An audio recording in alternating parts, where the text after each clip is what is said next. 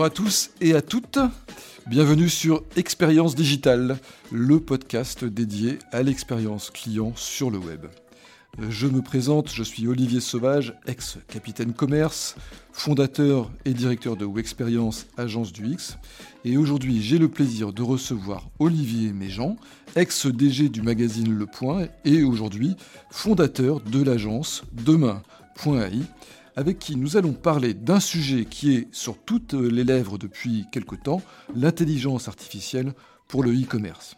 Alors, on sait que l'IA est désormais partout, mais euh, concrètement, comment font les entreprises qui vendent en ligne euh, pour réellement euh, en tirer parti? Est-ce qu'il est difficile de mettre en œuvre un projet utilisant des algorithmes de machine learning? Et plus prosaïquement, existe-t-il des potentialités insoupçonnées de l'IA qui demeurent cachées au fin fond des algorithmes? On en parle tout de suite dans Expérience Digitale, épisode 8.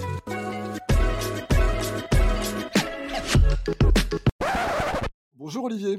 Bonjour. Olivier, euh, Olivier Méjean, donc tu es le cofondateur d'une société qui s'appelle Demain.ai, qui est un cabinet euh, de conseil euh, qui accompagne les entreprises dans l'utilisation de l'intelligence artificielle. Alors on va commencer cette interview par une question vraiment très facile et classique.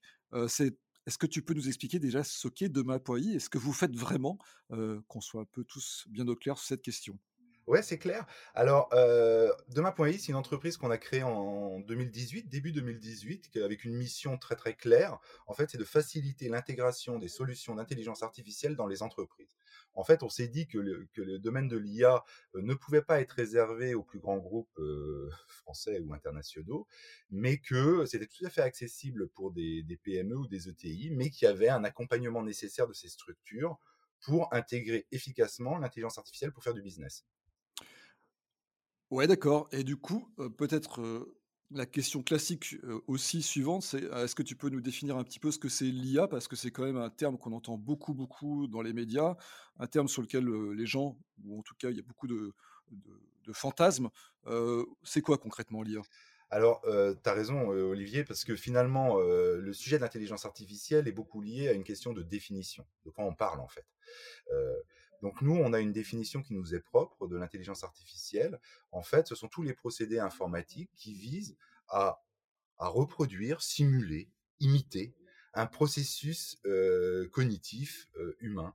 Alors concrètement, ça veut dire quoi? Ça veut dire à chaque fois qu'on va demander à une machine de faire quelque chose que jusqu'à présent seuls les humains pouvaient faire. Et dans cette définition, on intègre nous trois grandes familles technologiques la première, donc, c'est l'intelligence artificielle, donc c'est cette capacité de la machine à apprendre par rapport à des jeux de données historiques. Le deuxième, c'est tous les processus robotiques, puisque finalement, dans les entreprises, euh, les, les collaborateurs des sociétés, bah, ils, réalisent tous les jours tout un tas de tâches complètement répétitives et que l'on peut automatiser. Donc ça, c'est le RPA, Robotic Process Automation. Et puis le troisième grand domaine pour nous, c'est tout ce qui est lié à la valorisation de la donnée. Puisqu'on a des données, il y a, des, il y a du big data un peu partout. Par contre, qu'est-ce qu'on en fait? Voilà, une fois qu'on a ça, qu'est-ce qu'on en fait? Et comment est-ce qu'on va pouvoir sortir de la valeur de cette donnée? Et donc, on intègre nous également tout ce qui est lié à la data visualisation. Euh, et donc qui rentre pour nous euh, dans l'intelligence artificielle. Donc trois choses, hein, euh, le machine learning au sens large, le, RPA et la data visualisation. Le machine learning, on peut peut-être on peut peut-être revenir un petit peu dessus parce que c'est aussi un terme qu'on voit passer souvent. ça veut dire quoi l'apprentissage machine? Alors en fait, bah, les bases de l'apprentissage machine, c'est un jeu de données initial, historique en général, et un algorithme. On va, on va donc sélectionner un algorithme pour atteindre un objectif très précis. Alors, il faut savoir que euh, l'information qui sort de l'algorithme, c'est une information qui est probabiliste. Donc, c'est il y a 92% de chances que ça soit ça, euh, par exemple. Euh, et donc, l'algorithme, en sortie, va donner une seule indication. C'est un chiffre, un oui, un non, ce genre de, un drapeau rouge, un drapeau vert, euh, etc. Et comment on fait? Et eh ben finalement, on va prendre toutes les données historiques. L'algorithme va chercher des corrélations, des schémas.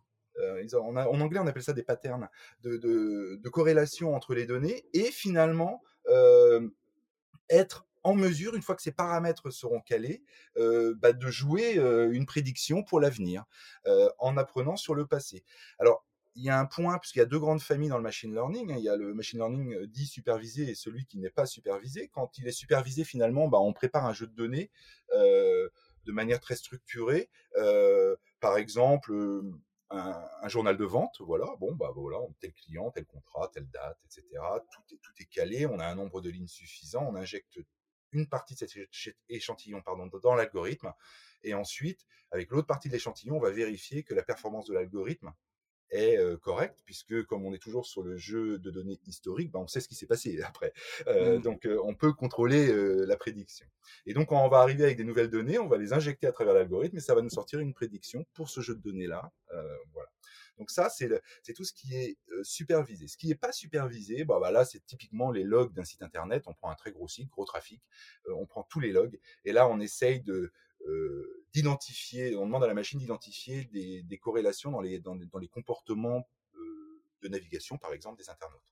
Et donc là, c'est du clustering, par exemple, cette technique. Et donc, ça va créer des, groupes, des, cohortes, on pourrait appeler ça des personas en marketing, qui, qui ont des comportements similaires. Donc voilà, donc cet apprentissage machine, c'est la machine va apprendre par rapport à un jeu de données historique à organiser les choses, prévoir l'avenir, euh, anticiper. Euh, et, et, ça, c'est ce qu'on met traditionnellement sous le terme intelligence artificielle. Il y a une troisième branche qui n'est pas vraiment l'intelligence artificielle, mais qui répond à la définition que nous on en a, ce sont les systèmes experts. Donc ces mmh systèmes qui sont basés sur des moteurs de règles, sur lesquels tous les logiciels qui sont dans toutes les entreprises du monde fonctionnent. Euh, et donc c'est pareil, finalement, à travers ces règles qui sont plus ou moins sophistiquées, mais parfois très très sophistiquées, bah, finalement on simule un comportement cognitif humain. Donc on pourrait même dire que les systèmes experts rentrent dans l'intelligence artificielle. Donc ça, c'est tout le, traitement de la donnée. Euh, et donc pour que ça marche bien, eh ben, il faut avoir des bonnes données et des bons algorithmes.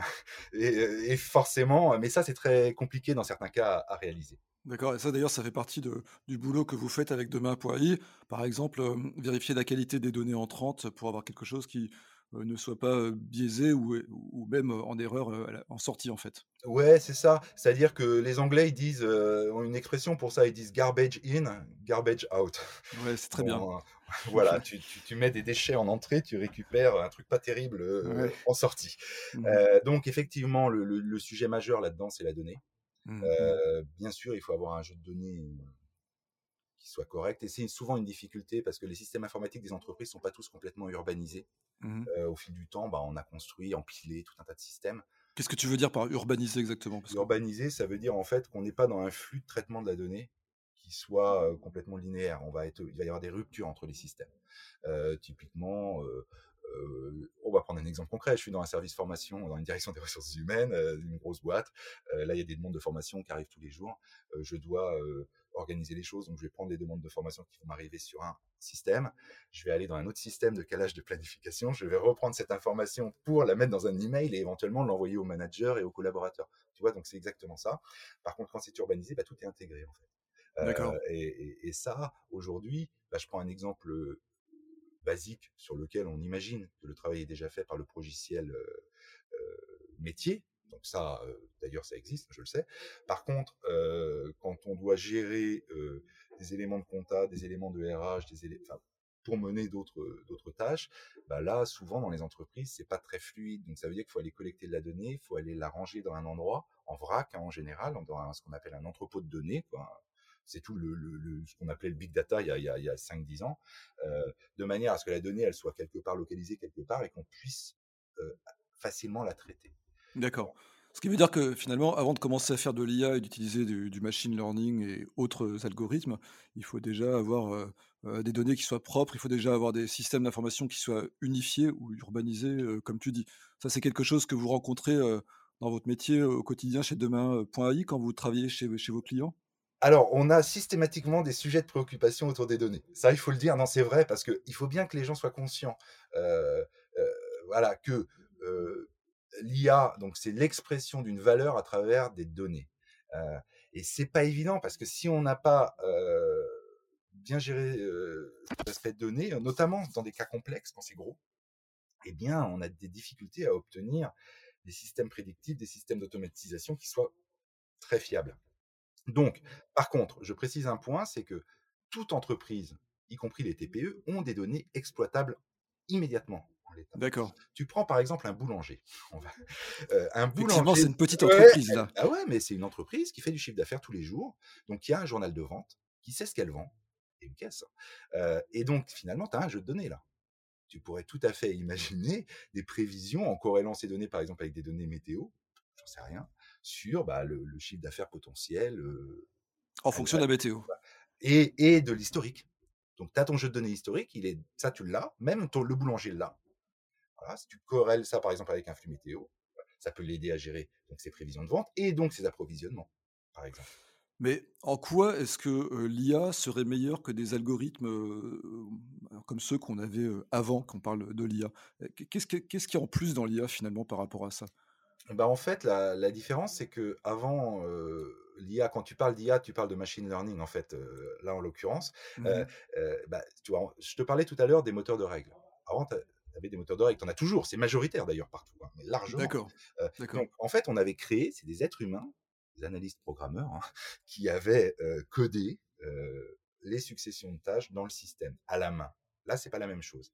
En fait, on demande à la machine de chercher elle-même le moyen de trouver la réponse à la question. Et donc, d'aller chercher donc des corrélations, donc c'est des maths, hein, c'est très très pointu hein, comme, comme, techno, et, trouver des corrélations entre différentes données de manière à pouvoir les exploiter.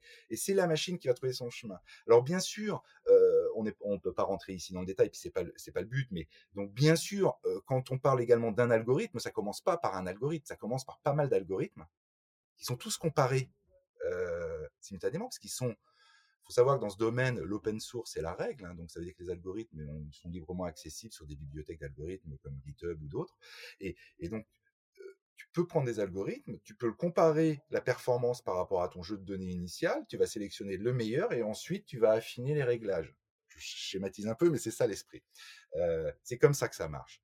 Et donc, comment, pourquoi tu dois affiner les réglages? Bah, En fonction de la performance que ça te donne, puisque c'est-à-dire quand tu vas passer ton jeu de test après pour vérifier que tout ça marche bien, bah, tu vas voir si ça marche ou pas. Et donc, et il faudra retravailler. Par contre, l'expérience nous montre que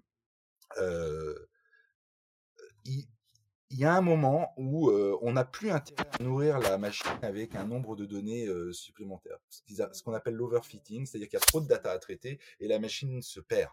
Et, et donc, elle va donner des résultats qui marchent plus. Donc, c'est assez contre-intuitif. Mais finalement, il faut être entre le minimum de données nécessaires et un trop qui va rendre tout le travail inutile. et ça, c'est pas facile à faire. Voilà. Donc, nous, ce qu'on conseille à nos clients qui sont plutôt des on travaille pour des grands groupes hein, comme Total ou la RATP, mais ce que je veux dire, c'est que globalement, on travaille pour des ETI et des PME. Et donc, qu'est-ce qu'on fait avec ces entreprises-là? Finalement, on va identifier leurs jeux de données, on va, on va faire en sorte qu'ils soient prêts pour être exploités. Et puis derrière, nous, on va les pousser beaucoup sur des plateformes des plateformes d'auto-ML, euh, parce que finalement, c'est des plateformes sur lesquelles euh, bah, on a tout un tas d'algorithmes à disposition, on a de la puissance machine pour faire les calculs, parce on n'en a pas parlé, mais C'est très gourmand en ressources machines, hein, je crois, l'IA. Ouais, alors ça dépend des sujets, ça dépend de ce que mmh. tu traites, mais c'est exactement comme sur le web. Si tu mmh. fais du streaming vidéo, bah, ça prend plus de ressources que du texte.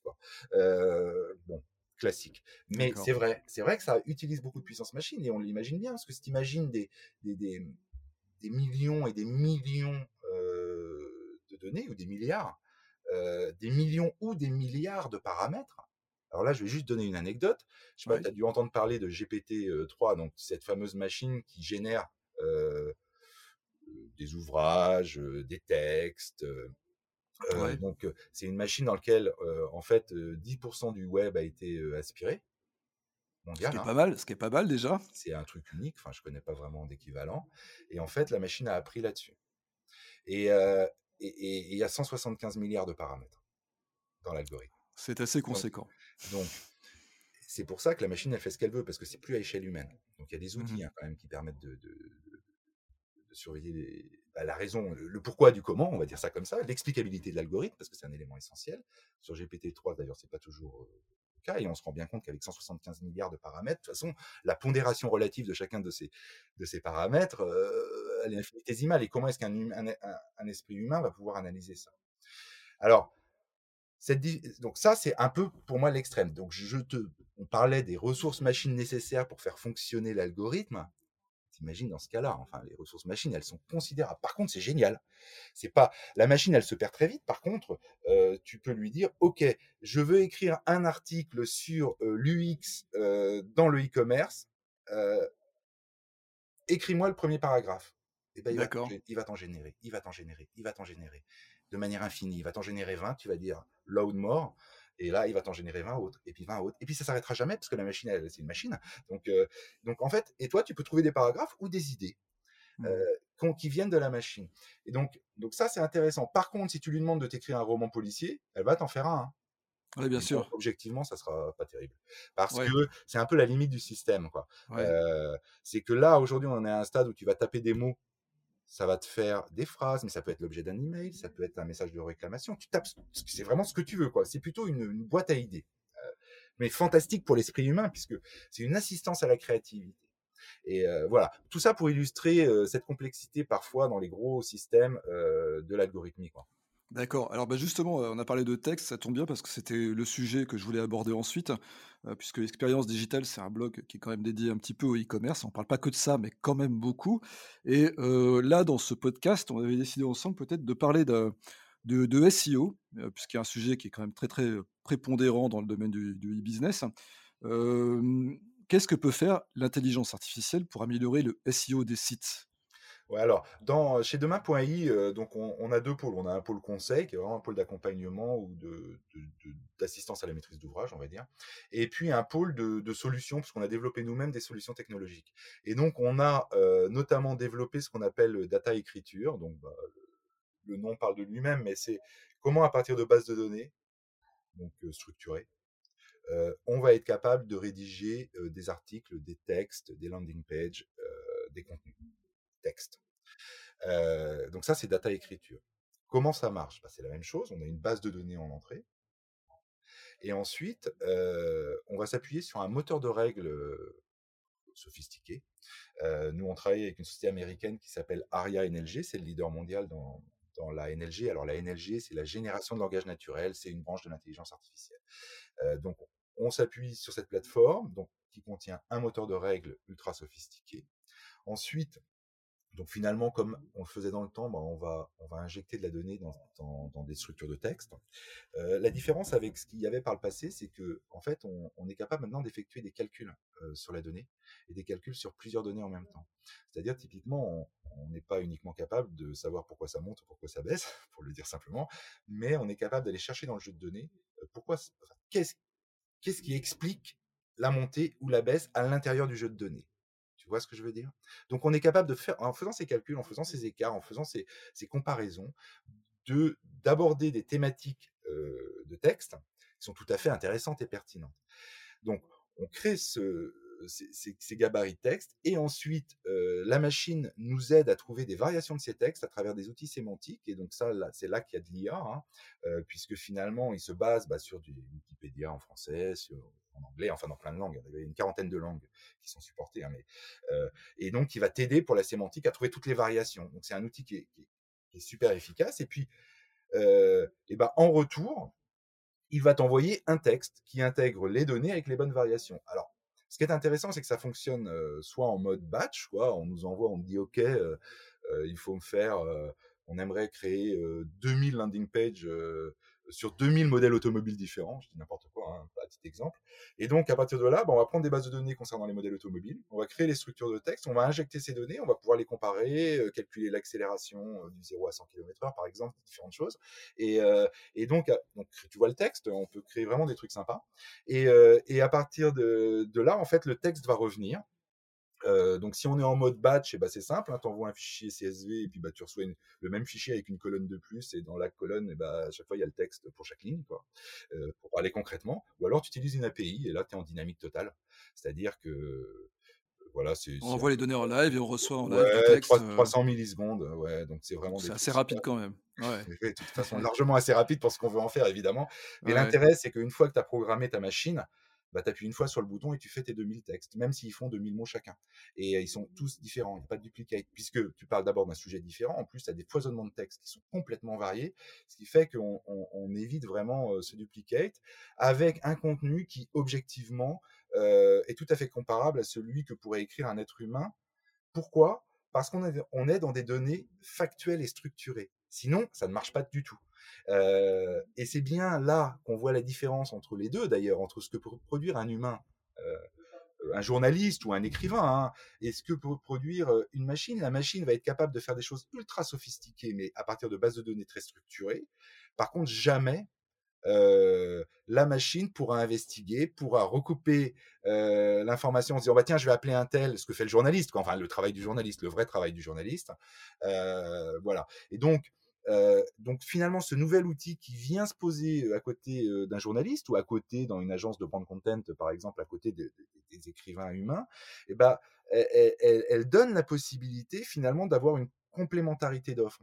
Et c'est ça, et c'est pour ça que ça marche. C'est qu'en fait, personne ne voit de compétition. D'ailleurs, il y en a pas objectivement. Euh, par tu contre, veux dire de compétition entre les, les, êtres humains et la machine Et la machine, ouais, parce qu'en fait, en fait, ce qu'on va faire, c'est grâce à la machine, on va être capable de faire des choses que de toute façon on ne pourrait pas faire euh, en tant qu'être humain. Ce qu'on ne peut pas faire, c'est générer autant de, de, contenu aussi rapidement, en fait. C'est ça. En fait, ouais, c'est ça. Par exemple, je vais te prendre un exemple très concret que nous on a été amené à traiter euh, pour des médias. C'est les, les, les, résultats euh, du sport amateur euh, pour chaque équipe amateur de 15 ans, de 12 ans, de ce que tu veux, dans tous les sports de balle. Mmh. Euh, personne ferait ça à la main. Tu peux pas envoyer des journalistes sur tous les terrains de foot le dimanche matin, voir les gamins qui courent. Euh, Ou alors on se met à payer très très très mal les journalistes, mais comme ils sont déjà pas très bien payés, euh, ils vont ouais, pas être d'accord. Bon, ça dépend lesquels. Hein. Mais ça il n'en reste pas moins que, que effectivement, c'est un métier qui est, qui est, assez difficile. Euh, et bien sûr, jamais dans le modèle économique des médias, surtout des journaux, euh, ça colle pas. Par contre, ça intéresse des gens. Donc, c'est un moyen aussi de dans cet exemple précis, de conquérir un nouveau territoire d'expression finalement qui serait pas couvert, qui intéresse l'audience, qui va générer de la page vue, hein, euh, bien sûr. Alors unitairement, euh, le nombre de pages vues sera relativement faible. Par contre, euh, la masse cumulée des, si je reste sur mes 2000 pages de tout à l'heure, bah forcément, euh, ça va porter de la pub et ça porte un modèle économique en soi. C'est ça qui est intéressant. D'accord, euh, d'accord, d'accord. Et si, en fait, si je résume simplement, c'est qu'en France, on a tous les, tous les dimanches plein de gens qui font du sport en, en club. On a plein, plein de matchs à plein de niveaux différents. Résultat, on a des milliers et des milliers, voire peut-être même des millions de résultats de matchs. Et là, on peut balancer un algorithme de machine learning qui va nous générer en fait des, des, des résumés, des comptes rendus quasiment de, alors, ouais, alors pas des comptes rendus des matchs, mais en tout cas si, des informations. Si si, nous ce qu'on a fait dans le cas que, que précis que j'évoque là, bah en fait, tu avais euh, les résultats unitairement euh, de chaque match. Euh, en plus, on avait créé différents formats parce que si tu veux le balancer sur Twitter ou le publier sur ton site internet, t'as pas besoin de la même longueur de texte. on faisait aussi des formats courts parce que c'est vachement bien pour les alertes. Et mmh l'alerte est un sujet en soi. Hein, automatiser ces alertes, c'est un vrai sujet. Mmh euh, ça, c'est vraiment bien. Euh, et donc, en fait, ensuite, on faisait les, les, bilans de la journée de championnat le dimanche soir. Donc là, on, toutes les équipes du même championnat avec tous les résultats, on calcule les écarts, les évolutions au classement. Euh, voilà, et on faisait un papier classement pour positionner en fait euh, euh, les, les, équipes les unes euh, par rapport aux autres. Et finalement, on voit bien, il y a un truc qui est vraiment la, la photographie de ce qui s'est passé par rapport à des datas euh, brutes, c'est la feuille de match, hein, pour faire clair, dans le cas précis. Et, et, et, derrière, par contre, grâce à toutes ces datas, on est capable de faire des calculs et de construire des papiers originaux. Voilà. C'est-à-dire eh ben, C'est-à-dire, par exemple, quand tu fais le bilan d'une journée de championnat euh, en U15 filles euh, football, eh bien, euh, pour pouvoir faire ce bilan, il faut que tu aies analysé toutes les feuilles de match, il faut que tu connaisses le classement euh, la semaine précédente pour pouvoir avoir les évolutions. Il faut que tu connaisses le calendrier à venir pour savoir contre qui ils vont tomber après. Est-ce qu'il y a un enjeu ou pas? Et donc, tu peux tout à fait, la machine peut calculer s'il y a un enjeu ou pas. Donc, les structures de phrases qui vont accompagner ça bah, vont traiter de ouais, il y a un enjeu, ils vont rencontrer le leader euh, la semaine prochaine, enfin, tu vois, ce genre de choses.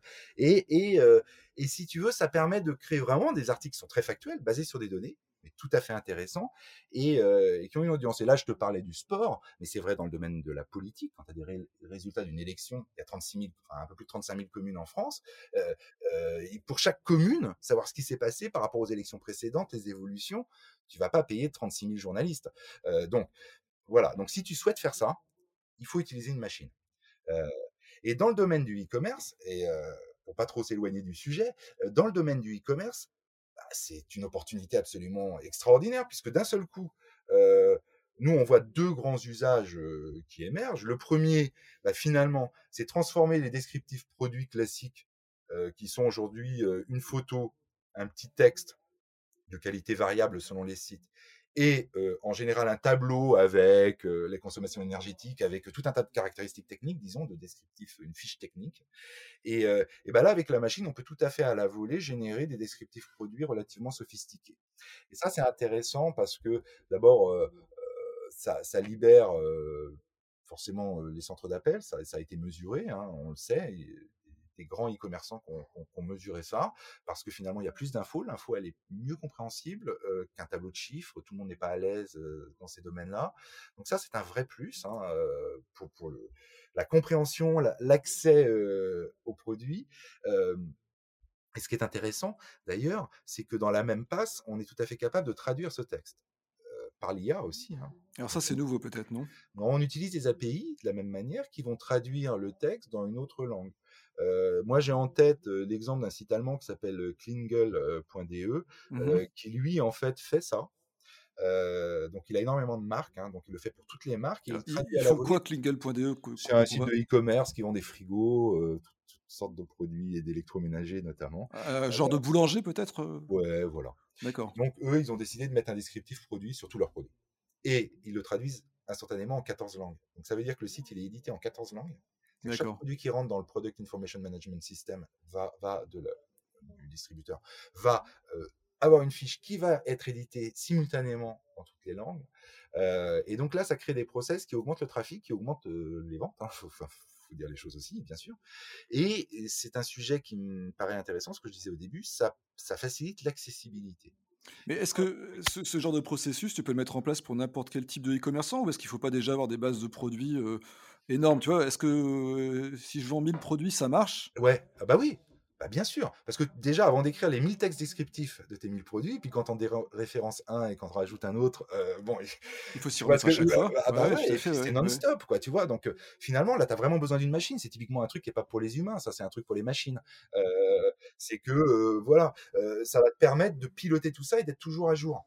Euh, mais, mais, la, qualité des, textes qui est produite, elle est vraiment euh, bonne. C'est-à-dire que moi, je, je, je, me ferais avoir. Je passerais. Est-ce que je passerais le test de Turing euh, si je lisais un texte? ah ouais, parce que, mais oui, mais parce que c'est des textes qui sont assez, qui, qui, qui, qui, sont relativement peu sophistiqués dans le sens littéraire du terme. c'est pas, en fait, donc dès que tu te bases, tu prends par exemple, on va prendre un reporting d'entreprise, puisque bien sûr, en générant automatiquement euh, des textes, on peut faire du reporting automatiquement, ce qui est encore un sujet en soi et qui a un potentiel d'ailleurs considérable, qui est très utilisé dans les banques, les assurances aujourd'hui. Euh, bah, euh, si tu veux, la qualité d'écriture du reporting, oui, elle sera totalement conforme. Tu vas pas avoir une seule différence, parce que un reporting en tant que tel, de toute façon, d'un point de vue littéraire, c'est complètement. Oui, mais enfin, c'est quand même de la grammaire, c'est l'orthographe, ah il n'y a pas de faute de phrases. Il n'y a, pas de euh problème là-dessus, ça c'est complètement stable. La grammaire, euh, les structures de phrases, les accords, les contractions d'accords. Euh, non, non, tout ça, non, non, ça c'est pas le sujet. Le sujet, c'est plutôt sur. comment dire la, qualification par la machine d'éléments qui sont plutôt du ressenti plutôt du, plutôt humain en fait. Euh, ça, ça marche pas. Euh, il faut qu'on code si c'est si on considère que c'est euh, on va dire bien ou mauvais. Parce que bien ou mauvais, c'est pas positif ou négatif. tu vois ce que je veux dire? Et, et, ça, la machine, il faudrait, on pourrait lui expliquer sur ce cas précis les différences très fines linguistiques. Mais t'imagines, euh, soit elle apprend toute seule, et là on retombe dans le GPT-3 de tout à l'heure, et là bah, tu contrôles pas trop ce qui va sortir à la fin, soit tu structures tout, et là, euh, et bah, y aura assez peu, ça sera assez peu émotionnel, tu vois. Il n'y aura pas de sensibilité dans le texte. Euh, ce qu'on ressent, même sans s'en rendre compte, hein, quand c'est un être humain souvent qui écrit les choses. Mais pas si c'est un graphe avec une analyse statistique de l'INSEE, bon, je veux dire, là, il n'y a, a, rien qui retranscrit. Donc, donc, donc ça, se prête, ça, se prête, bien, finalement, euh, effectivement, à l'écriture de fiches produits, de, de, choses un peu factuelles. Euh, landing page. par exemple, landing page, ah etc. Ouais. ou articles factuels sur euh, l'immobilier, par exemple. Nous, on produit des articles sur les résultats enfin sur les prix des, des, transactions immobilières. D'accord. les, tendances de marché, par exemple, en fait. Non, mais tu peux calculer le prix moyen dans n'importe quelle commune de France en fonction d'une typologie de biens, nombre de chambres, tout ce que tu veux. Toute la donnée, elle est, elle est euh, dans l'open data euh, du gouvernement. Hein, donc, euh, ah oui, d'accord. Par tous. Hein. Donc, c'est les bases de données des notaires. Tu as toutes les transactions. Si toi, tu as acheté un appart à Lille, je ne sais pas dans quelle rue, eh bien, tu vas sur ça et, moi, je suis capable de te dire bah, combien sont vendus les autres apparts de la même rue. D'accord, c'est très intéressant ça. Ouais, donc tu peux créer plein de produits, mais je te prends l'immobilier, c'est un exemple. Mais on a des choses sur le patrimoine culturel, sur les rivières en France, sur le, les, accès autoroutiers, le prix du fuel, le prix du poisson, ce que tu veux. En fait, l'idée est plutôt qu'est-ce que tu veux faire avec ça? Donc il faut savoir que l'outil existe, il faut comprendre ce que c'est. Alors après, les idées te viennent de manière exponentielle, évidemment. je voudrais m'arrêter deux secondes sur la landing page, parce que dans le cadre du e-commerce, c'est un sujet. Comme tu le disais, il y a une forte, il y a une forte dépendance en termes d'acquisition hein, de trafic bah, au moteur de recherche, enfin, AdWords. On va parler ça, on va parler, on va le dire clairement. Donc c'est un sujet. Et plus ton business monte, et bah, plus le budget AdWords il devient impressionnant. et donc forcément, au bout d'un moment, euh, on se pose la question, on se dit mais bon, euh, est-ce que j'ai pas moyen un peu de me désensibiliser? Parce que finalement il n'y a pas de fin. Plus je vais grossir, plus je vais avoir plus mon budget euh, ouais, bah c'est vrai, Et donc comment est-ce que je fais même si je il augmentera peut-être, mais même si, comment est-ce que je fais pour juguler cet aspect-là? Bah, Il y a une des solutions, c'est ce que tu fais. Et, voilà, c'est travailler notamment le SEO pour que sur la longue traîne, bah, tu remontes naturellement dans les, résultats des requêtes sur Google. Comment faire ça? Bah, Il faut des textes intéressants. Il ne faut pas que les textes soient les mêmes, donc il ne faut pas qu'il y ait ce qu'on appelle le duplicate content. Hein. il faut que et comment est-ce qu'on rend un, texte intéressant? Bah, en, y apportant des données, des informations, ce genre de choses. Même si il faut être très humble, tous autant qu'on est d'ailleurs autour de ce sujet, on ne connaît pas l'algorithme de Google. on essaye de deviner des choses, mais il faut rester relativement humble. le, c'est une réponse à la machine, mais on ne connaît pas les détails de l'algorithme de Google. Bien. Une fois qu'on a dit ça, et ben finalement, on, est capable, nous, on crée régulièrement par, par centaines ou par milliers des landing pages sur des sujets très précis. C'est des textes qui vont faire de 400 à 2500 mots à peu près, selon la compétition qu'il y a sur les mots-clés. Enfin bon, après, tu vois bien la, logique de tout ça. Mmh et, derrière, on va être capable de générer tous ces textes, ces textes qui vont être complètement différents les uns des autres, et, donc qui vont être intéressants. Et grâce à ça, bah, le moteur passe dessus et puis l'index et, progressivement on remonte. Et donc, là, le but c'est juste de, créer de la quantité de un grand, une grande quantité de pages et de pouvoir générer des pages spécifiques pour chaque mot ah clé. Ça, Non, on mixe pour rentrer dans la petite cuisine, on, mixe souvent pas mal de mots clés. Hein. Non, non, dans tous les textes. D'accord. bah ouais, tant qu'à faire. Et, le, et donc, après, on a des histoires de. Il faut rendre le sujet intéressant. Donc, nous, ce qu'on aime bien faire, c'est mixer les bases de données. ça peut être, par exemple, tu vas prendre une donnée immobilier, dont on parlait à l'instant, avec une donnée les écoles.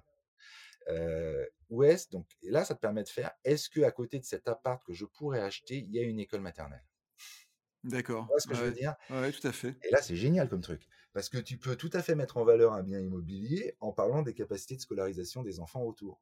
Ou d'autres choses. Je prends un exemple qui me vient à l'esprit comme ça, mais tu vois. Et ça, euh, et ça c'est intéressant. et, nous, on le fait souvent parce que du coup, en contexte, tu crées des textes qui sont vraiment intéressants et originaux et différents. Et ça intéresse les gens d'ailleurs, et ça marche, euh, puisque... Euh, euh, tu es en train de me dire que là, tu peux faire un texte par rapport à, un bien immobilier que je voudrais acheter dans un quartier et la quantité d'écoles qu'il y a dans ce quartier. Ouais, les là, j'écris un texte qui dit oui, dans ce quartier, il y a trois, quatre écoles. Euh, il y a l'école Jean Rostand, l'école euh, je sais pas quoi. Exactement. Tu, tu dis que si c'est une école privée publique, tu, tu peux avoir le nombre d'enfants euh, qui sont scolarisés dans cette école, etc., etc. Puisque toutes ces bases de données sont disponibles. Hein. D'accord. Donc en fait, plutôt que présenter l'information sous forme de, de tableau, parce que moi j'ai déjà vu ça aux États-Unis, il y a un grand site de, de biens immobiliers, je ne sais plus comment il s'appelle, mais tu as beaucoup d'informations comme ça sur le quartier, tu as les informations sur la criminalité autour du bien que tu veux acheter, etc. Là, ce que tu es en train de me dire, c'est qu'avec ton outil, tu peux générer des textes humainement compréhensibles qui soient plus peut-être utilisables par les utilisateurs, plus intéressants que de regarder des simples tableaux. Ah bah complètement, parce que si tu as un texte immobilier entre la photo et, le descriptif, trois pièces, une salle de bain, machin, etc., les, les, mètres carrés et puis le bilan énergétique, et bah là, tu vas pouvoir donner des éléments de contexte et c'est autre chose. Hein. et donc, tu vas dire, OK, bah, ce bien immobilier, idéal pour une famille de X parce que tu as pu calculer. Et à côté des écoles, les enfants pour les écoles, il y, a des, y a des crèches à côté, par exemple. voilà, les transports. Et je pense à autre chose, parce que moi j'aime bien regarder les biens immobiliers, je vais souvent sur un site, bien que que tout le monde connaît bien en France, hein, qui est Se Loger. Ouais. Heu, vous pourriez générer aussi les descriptifs des appartements parce que quand c'est rédigé par les agents immobiliers, alors je ne leur jette pas la pierre, mais des fois, c'est quand même pas terrible, quoi. Soit ils écrivent rien, soit ils font une espèce de pseudo-littérature, immobilière, heu, assez étrange et ça, c'est une possibilité aussi Ah de bah de l'IA? Bien sûr, complètement, complètement et si jamais c'est un bien meublé, bah, tu peux tout à fait imaginer, parler des meubles aussi dans le texte. Heu, si c'est, heu, tu vois, en fait, ce qui est intéressant, c'est que tu as des bases de données, elles sont toutes structurées, elles sont disponibles gratuitement. Tu peux les mixer et grâce à ça, tu vas composer des textes. Alors donc ça veut dire que tout cet exercice-là n'est pas juste un exercice informatique, hein, très, très loin de là d'ailleurs finalement la partie informatique, elle est on en parle là, mais c'est pas le cœur. Le cœur, c'est de créer, concevoir ce texte à partir de sources de données différentes et ça, c'est un exercice intellectuel qui est tout à fait particulier. C'est un truc qu'on n'est pas habitué à raisonner comme ça et ça, c'est une vraie expertise, de créativité et de création, qui est tout à fait spécifique. Je pense à un nouveau métier, souvent, on parle des nouveaux métiers avec la technologie, bah, ça, c'est typiquement, c'est comment, à partir de bases de données, je conçois des textes qui vont être intéressants et comment est-ce que je peux rendre mon texte encore plus intéressant en ajoutant d'autres données? Heu, voilà et ça, heu et ça, c'est vraiment, heu, ça fait partie des nouveaux métiers. Je pense que, très, très rapidement, une grande un grand nombre de pages, éditées sur le web, s'appuieront et s'appuient déjà d'ailleurs, hein, sur cette technologie-là. Il y a même des agences de presse qui sont complètement automatiques, hein, en Angleterre, hein. Il y a il y a un produit qui s'appelle Radar, c'est l'agence PA, Press Association, l'agence anglaise, qui a développé un produit, avec Aria d'ailleurs, heu, qui prend toutes les bases de données disponibles mises à disposition par le gouvernement et qui fait des articles à la volée. Mais des dépêches de presse, d'agences comme l'AFP, des dépêches de presse factuelles sur la criminalité, le logement, euh, tous, les sujets sur lesquels il y a des, des bases de données disponibles. Et, ça produit euh, des centaines de dépêches par jour auxquelles tu peux t'abonner dans un fil. Donc là, ils ont créé une agence qui marche que comme ça, tu vois. D'accord. Si excuse-moi Olivier, mais si j'en reviens un peu au processus là, Oui, de création de de pages. Concrètement, heu, moi je suis, heu, une entreprise, une PME, je fais 400-500 millions, d'euros par an. Je vends du matériel pour les artisans. Je te dis ça parce qu'on a des clients comme ça chez chez Wexperience. ouais. Mais, concrètement, demain, comment ça se passe le le le processus de de mise en place de tout ce ce processus que tu viens me me décrire? Comment, quand vous arrivez chez le client, vous faites quoi en premier? Bah, en fait, euh, on leur explique. D'accord, comme tu l'as expliqué là à l'instant en Bah fait, ouais, parce que c'est vrai que c'est c'est pas évident, soit tu es dedans, soit tu n'es pas dedans, mais et ces technos sont tellement nouvelles et tellement innovantes que c'est pas vraiment, heu, connu, heu, du grand public. Alors déjà, ton exemple, c'est une grosse boîte pour moi, 400-500 d'accord, 000. Ça veut dire, ouais. nous, notre plus petit client, il fait 1,5 million de chiffre d'affaires. Bon après peu importe la taille, mais en tout cas, Oui, heu, donc mais c'est j'imagine c'est que le c'est processus est un peu le même, exactement. Qu'est-ce qu'on fait? On va leur dire: «OK, vous voulez écrire sur quoi?» en fait, c'est ce qui nous intéresse, c'est qu'est-ce qu'on cherche à faire? D'accord. Bah, ils me disent: «Ouais, OK, nous, on voudrait, créer des landing pages, dans notre secteur. Vous faites quoi?» Eh ben, moi, je distribue du fioul. Voilà, bah, ça c'est un très bon ouais, exemple. ouais, non, mais je Ouais, distribue du bon exemple. Oh, OK. Donc, bah, ce qui serait peut-être intéressant, c'est de parler des évolutions du prix du hem, du climat dans la commune, des records de température, voilà. Donc on a cette discussion et heu et et on design, en fait, hein, ensemble, un produit. Nous, on est complètement c'est nous qui tenons la plume, hein, dans toutes ces histoires. Donc on propose à nos clients, bah, des types d'articles. Voilà, ça pourrait être un truc comme ça, euh, etc.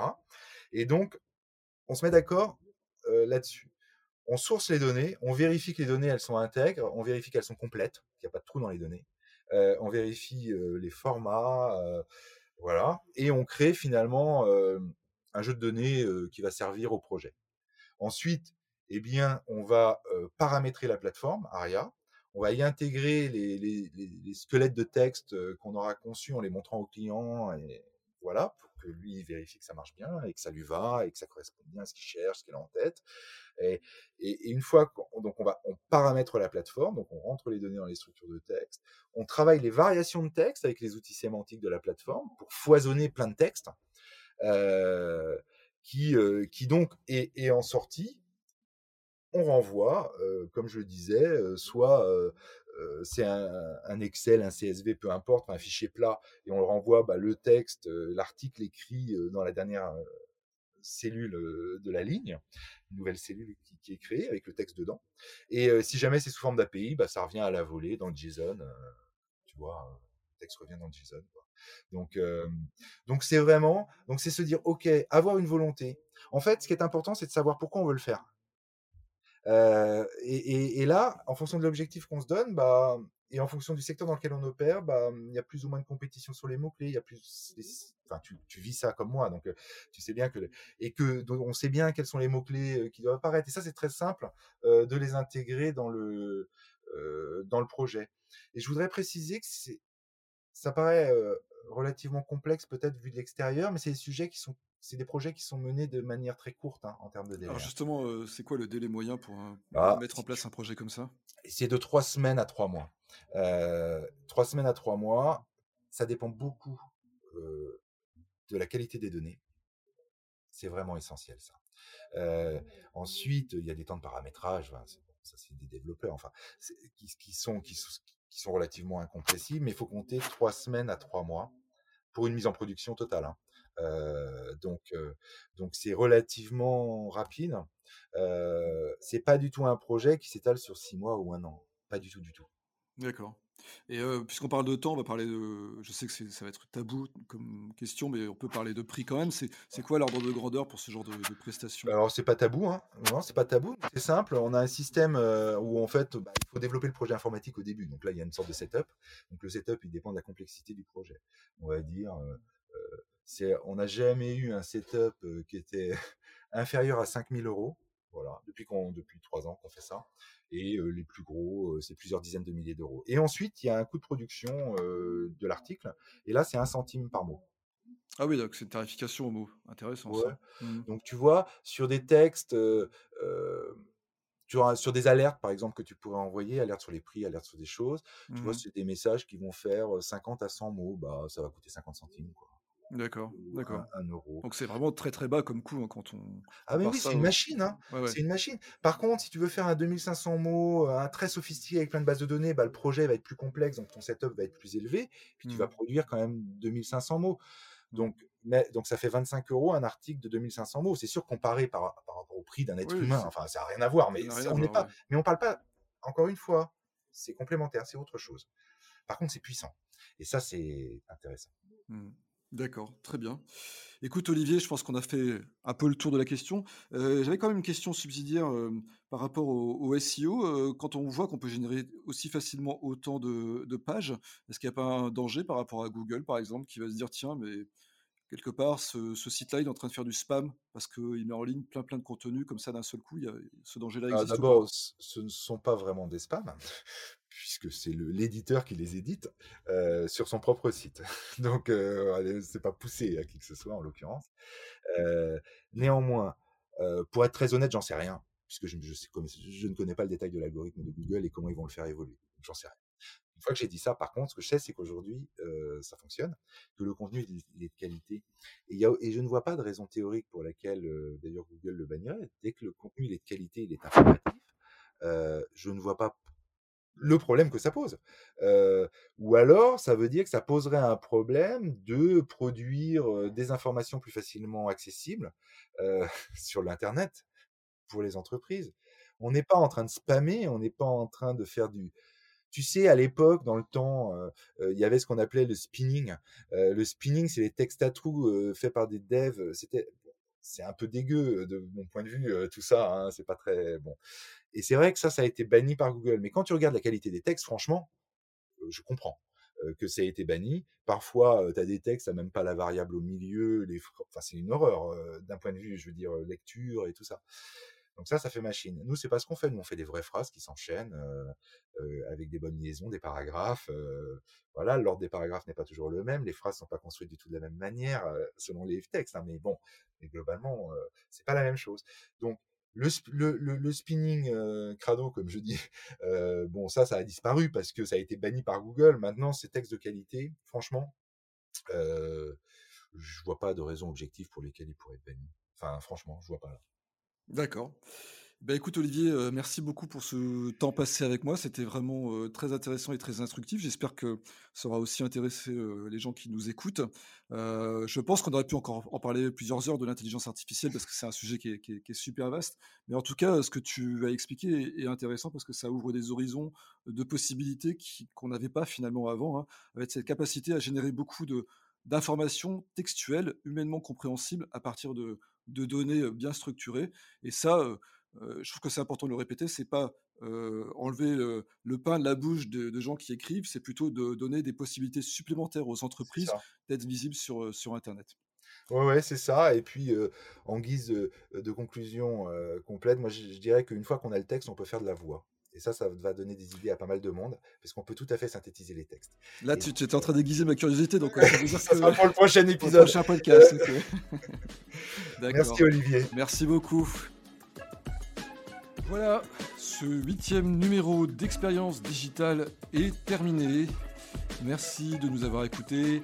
J'espère qu'il vous aura été instructif et que vous aurez eu du plaisir à l'écouter.